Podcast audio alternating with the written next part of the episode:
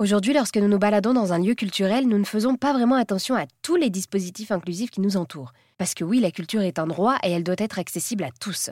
L'agence de design inclusif Tactile Studio œuvre dans de nombreux lieux culturels à travers le monde pour rendre cette culture inclusive.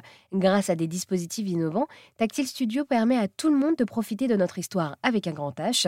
Par téléphone, Philippe Moreau, le fondateur, revient d'ailleurs sur cette notion de design inclusif. Le design inclusif, en fait, c'est essentiellement la, capacité à concevoir des objets qui fonctionnent pour tous.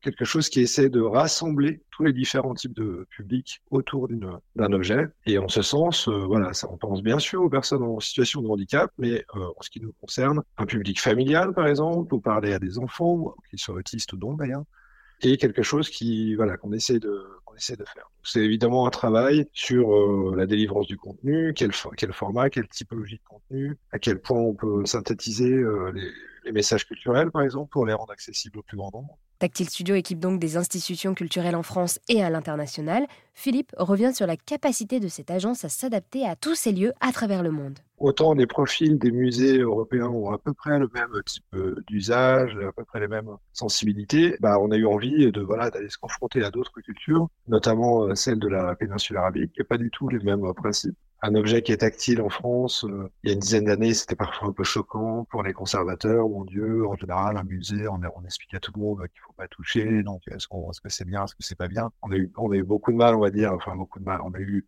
euh, des freins au développement en France et en Europe euh, à cause de cet angle-là. ces freins-là, ils sont pas du tout, c'est pas du tout les mêmes aux États-Unis. Donc, les, approches qu'on peut leur proposer matchent beaucoup mieux là-bas qu'elles ne matchent aujourd'hui en Europe. Eh bien, merci beaucoup Philippe de nous avoir présenté cette agence de design inclusif Tactile Studio qui rend la culture accessible à tous.